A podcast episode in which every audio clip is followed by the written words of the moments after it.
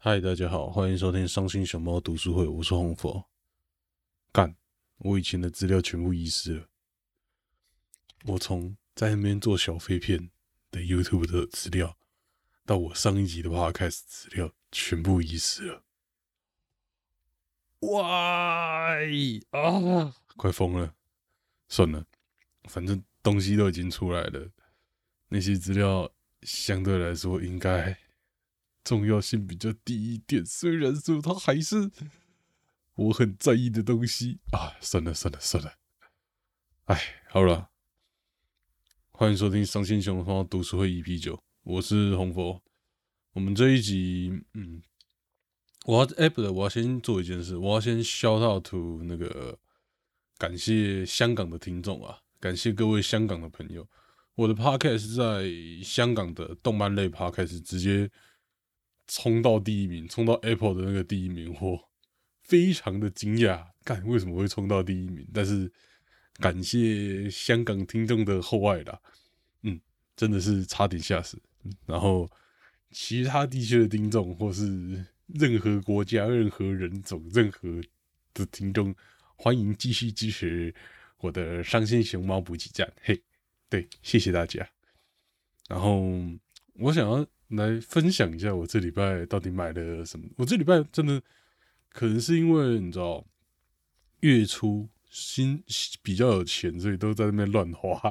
反正我买了蛮多屌东西，而且我把我在 IG 跟 FB 有炫耀过嘛，那个我的我抽到一张 PTCG 超贵的卡哈，就你放久一点，你如果有时间，你可以卖到四千块。如果你想要赶快卖掉，可能就是三千五、三千六左右卖掉，超夸张的。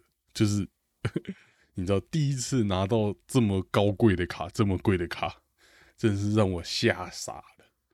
我把嗯我的老婆卖掉，让我你知道 PTCG 可以玩新牌，爽。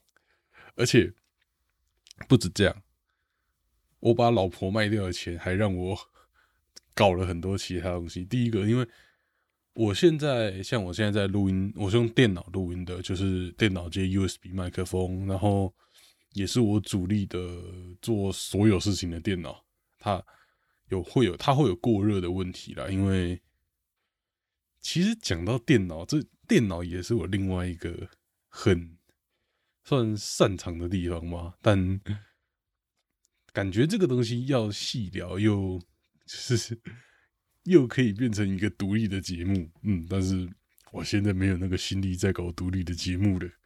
好了，反正我简单讲一下，我那时候是用是组那种小机壳的电脑，但是那种小机壳的电脑最大的问题就是它很容易过热，然后我那台电脑就有过热的问题，所以用久了就会热档，然后这个问题就很麻烦了。我不想要一直热档，所以我换了电脑的机壳，换了一个嘿很大咖，也没有到很大咖，但是算偏大咖，然后的静音机壳，这样我在录音的时候，电脑在旁边风扇转，就不比更不会影响到我的录音品质。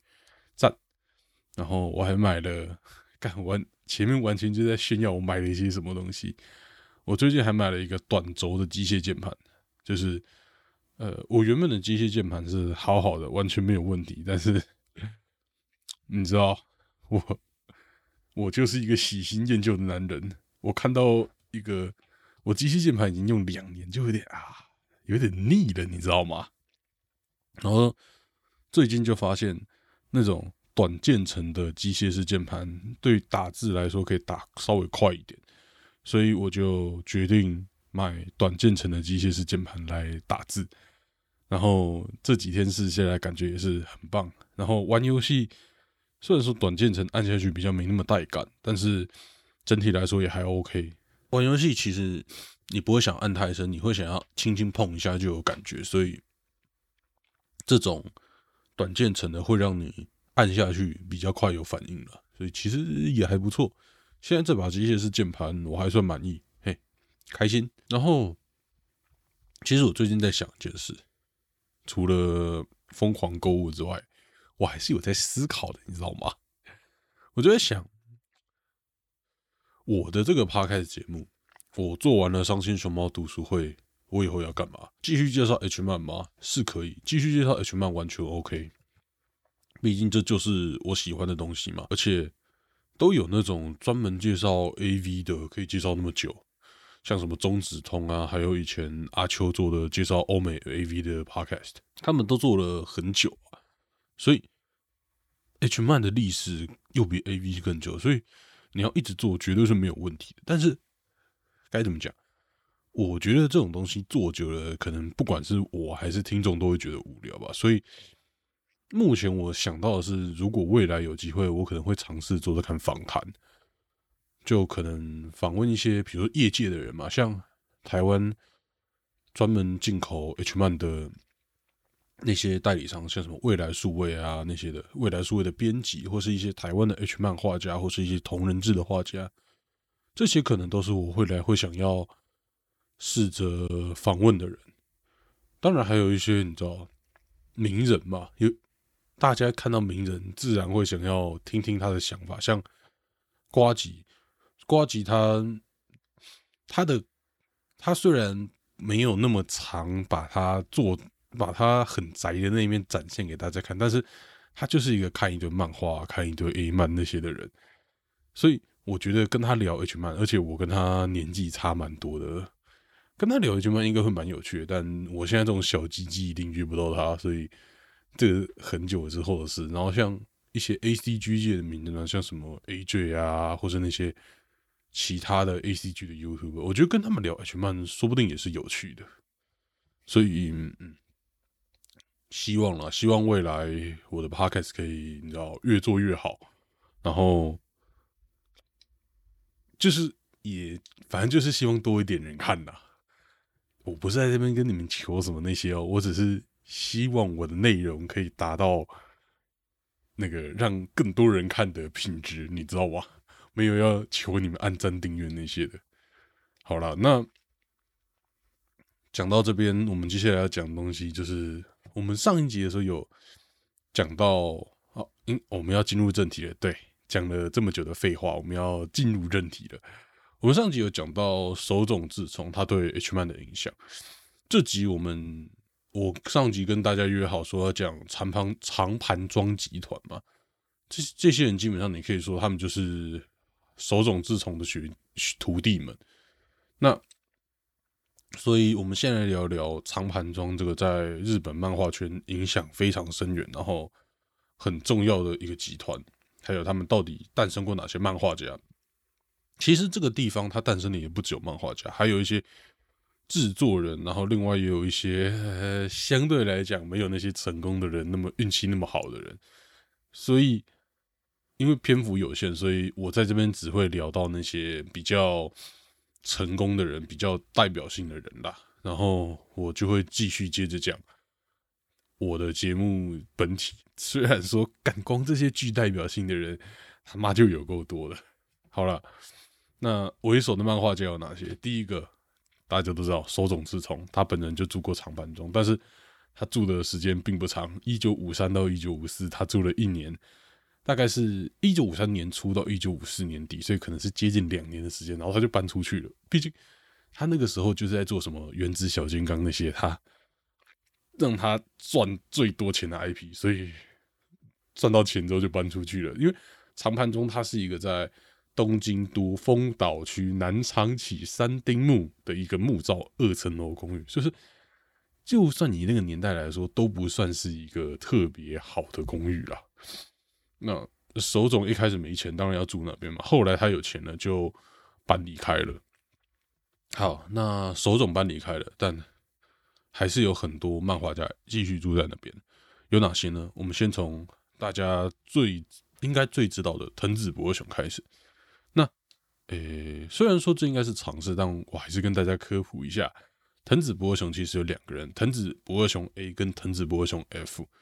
那藤子博雄 F 后来改名叫藤子 F 博雄，嘿，他们一起创作的漫画有哪些？因为他们是个双人搭档，他们前期都在合作的。他们一起创作的漫画有什么？忍者哈特利、小鬼 Q 太郎这些知名 IP。我光讲忍者哈特利，我相信就一定是一堆。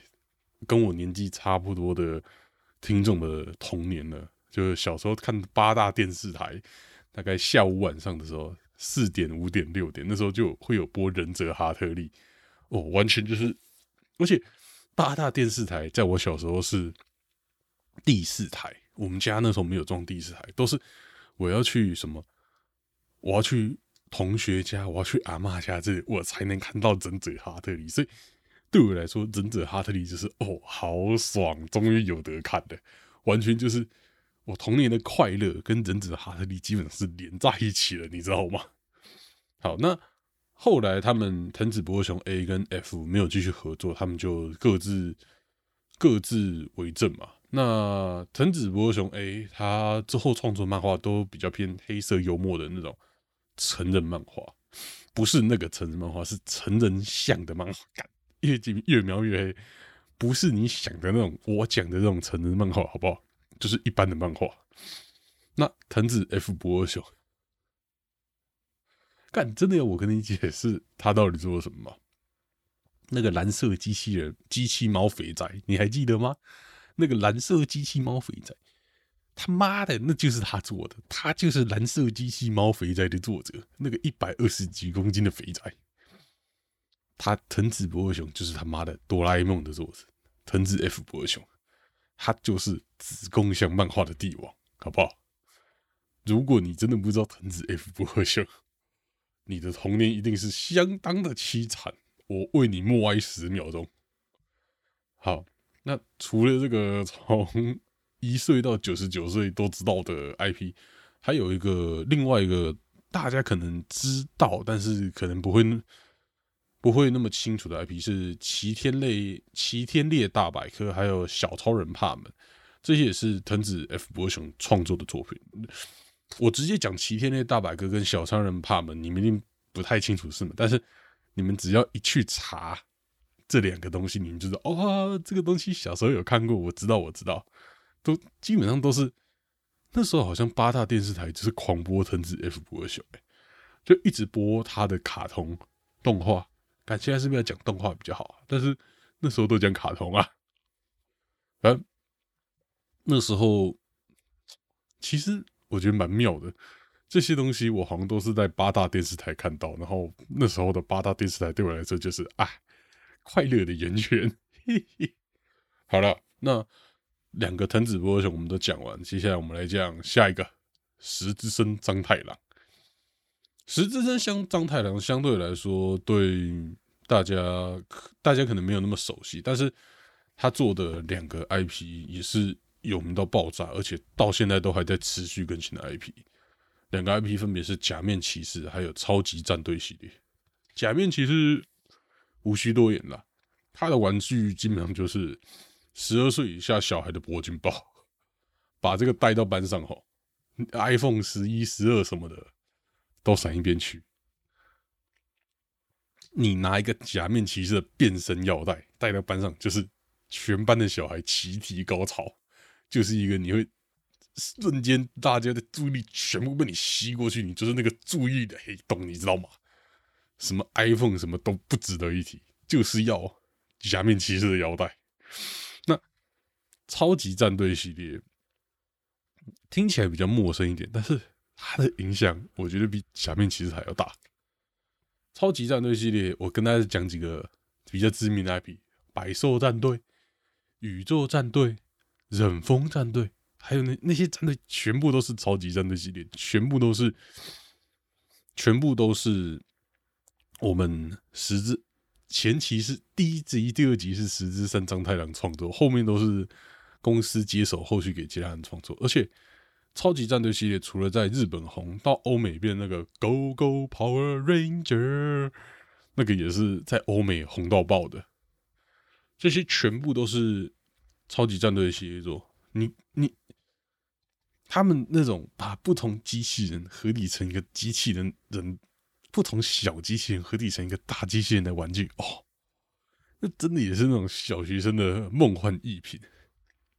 看，我小时候。就一直吵，干我要百色战队，我要百色战队，百色战队好帅，嘿嘿，哦，真的好回忆，好怀念小时候一直玩那些玩具。好了，那十字山张太郎长盘庄的人就是这么屌，长盘庄出品必属，绝对是屌人，好不好？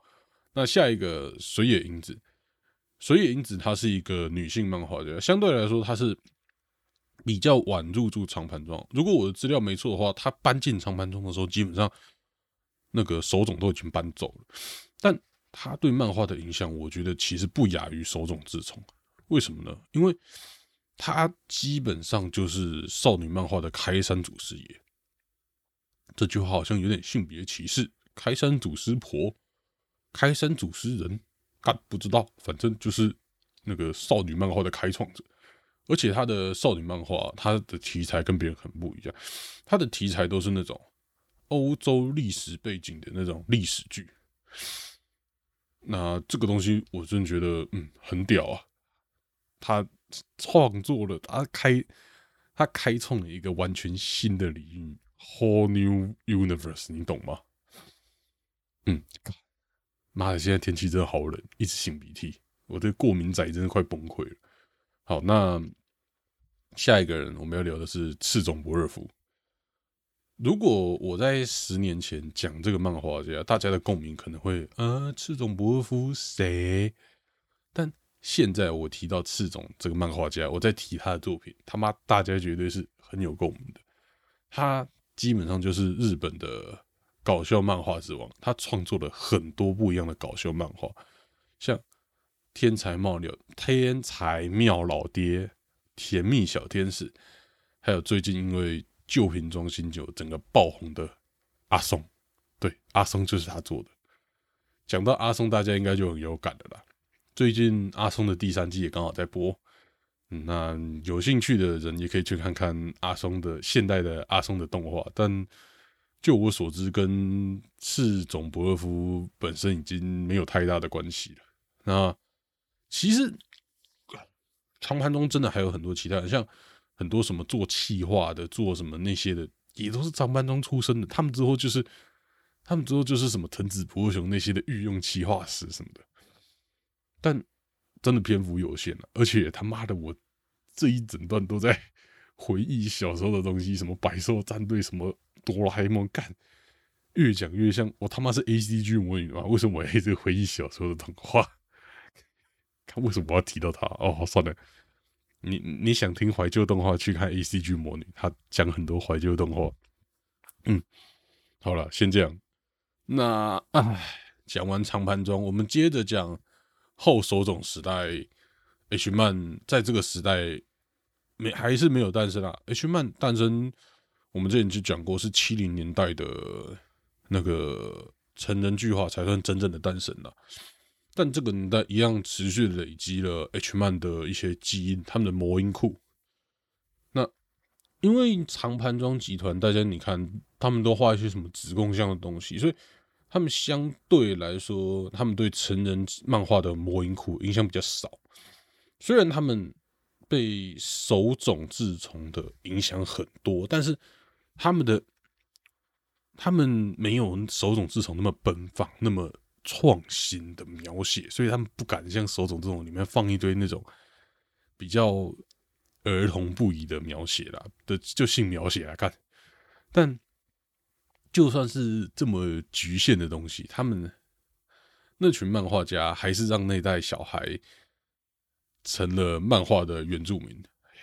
我解释一下，漫画原住民是什么？好了。像我我这一代，我从出生有意识以来，我就有那种现代游戏可以玩，我就有这种现代的网络可以享受。我我不知道这个讲法是哪里来，说不定是中国的中国用语。反正我这代的人，他们会说我们是网络的原住民。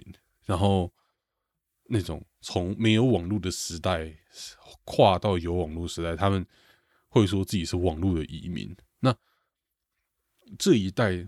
五零年代开始，这一代的人从小就开始有漫画看，有长盘庄的这些漫画看。他们就是，我就把他们定义这一代人定义成漫画的原住民。从这个年代开始，他们从小就看到一堆一堆的一堆的漫画，漫画对他们来说就是一个日常生活。那这群漫画原住民，他们的性启蒙就是长盘庄的漫画，就算他们描写这种性。性的描写不多，但是多多少少还是有一点像哆啦 A 梦，它就是会画到那个静香裸体那些，那就是性启蒙啊！就哇，原来女生裸体是这样，原来哦，原来那个他们可以这样玩，就是那当然相对来说，上盘中还有另外一个让那个年代的小孩更加性启蒙的东西。那个人就是算是那个年代对成人漫画魔音库影响最大的人是谁呢？就是我们他妈的永井豪大哥大。永井豪是谁呢？我跟各位讲，无敌铁金刚，无敌铁金刚，无敌铁金刚，无敌铁金刚。永井豪，恶魔人，然后什么破莲池学员。永井豪当年漫画就是又血腥又变态，然后什么 S.M. 同性恋、性拷问，什么东西都有，而且它的数量基本上可以跟手冢有得比的。唯一的差别是什么？手冢的变态他妈是偷渡进去，他是剧情自然发生，就是会这么变态。像两个出两个离家出走，为了。在一起离家出走的男女，他们都野外，他们要干嘛？当然就是做爱呀，对不对？这是顺理成章的。但是永井豪差别在哪？他妈的，他就是很自豪的，很有自觉的，就是把这些色情变态的场景塞到自己漫画里。那这些变态的种子，对当年那些漫画的原住民种下他妈真正的心理阴影啊！这才是真正的心理阴影。那。这些种子，这些种到魔音库里面的种子，什么时候开花结果？就是在八零年代开花结果的。这些，如果你去访问八零年代的那些漫画家了，他们真的一堆人都是因为永井豪的漫画启蒙的。好，干六零年代，我们他妈终于讲完了。我原本想要接着讲七零年代，但讲七零年代，他妈的真的会很长哎，干。因为七零年代又有另外一件大事了，我在这边可以先剧透一下，七零年代那件大事跟政治比较有关系，跟漫画比较无关，但我觉得还是得讲，就是大家可以先去做做功课了，就是安保事件，嗯，而且发生过两次。那七零年代大事基本上就是安保事件，嗯，所以如果我我发现我再接着讲下去，我不提到安保事件讲不下去，那。会太长，这一集大概会飙到四十分钟、五十分钟，你们可能会爽啦，但是我会受不了。好，那七零年代，我希望我下一集可以做完，好不好？看我们到现在，我才录了大概三十几页，我他妈就录了两集，我觉得我们这个系列会比我想象的硬很多，干，而且一堆小专题要提出来讲，妈的！好了，七零年代，我希望我下一集可以一次讲完。那现在天气很冷，大家注意保暖。那现在时间是二零二零年十二月四号上午四点十九分，我是红佛。我们下个礼拜，哎，不用下个礼拜，我们礼拜天一起打高尔夫球，再见。就这样了，拜拜。